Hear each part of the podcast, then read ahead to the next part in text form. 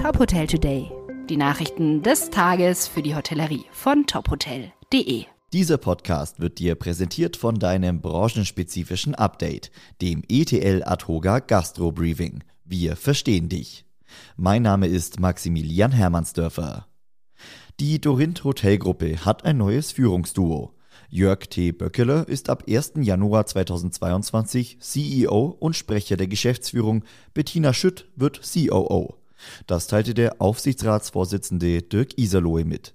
Der bisherige CEO Karl-Heinz Pawlitzki verlässt das Unternehmen auf eigenen Wunsch und wird neuer CEO der Arabella Hospitality. Jörg T. Böckeler ist seit Januar 2018 Geschäftsführer für die Bereiche Operations, Marketing and Sales und Revenue und betreut die Hommage Luxury Hotels Collection.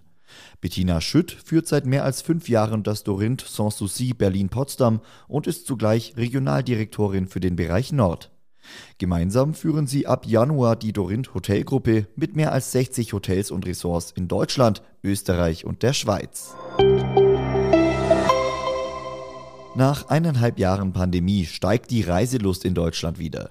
Fast die Hälfte der Menschen ist laut einer Umfrage der Unternehmensberatung PwC Deutschland in diesem Jahr bereits verreist. Etwa ein Drittel plant dies für die kommenden sechs Monate. Die Angst vor Corona trete langsam in den Hintergrund, heißt es in der Studie. Rund 90 Prozent der Befragten, die 2021 im Urlaub waren, gaben an, dass sie sich sowohl bei der Hin- und Rückreise als auch in ihrer Unterkunft tendenziell sicher gefühlt hätten. Bei der Wahl der Unterkunft ist das Hotel wieder auf den Spitzenplatz gerückt. Es kommt mittlerweile wieder für 77 Prozent der Reisenden in Frage, ein Plus von 6 Prozent gegenüber dem Frühjahr. Angesichts der angespannten Corona-Lage verschärfen einige Bundesländer die Maßnahmen zur Pandemieeindämmung. In Baden-Württemberg gelten ab heute strengere Regeln für Menschen ohne Corona-Impfung.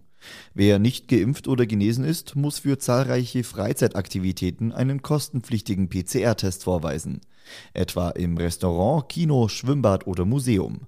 In Bayern berät das Kabinett heute über Verschärfungen. So soll beispielsweise die Maskenpflicht für Schüler im Unterricht wieder eingeführt werden, außerdem könnte die Krankenhausampel regionalisiert werden. In Sachsen könnte schon bald flächendeckend die 2G-Regelung gelten. Darüber will das Kabinett am Freitag beraten. Weitere Nachrichten aus der Hotelbranche gibt's immer auf tophotel.de. Dieser Podcast wurde dir präsentiert von deinem branchenspezifischen Update, dem ETL Adhoga Gastro Briefing. Wir verstehen dich.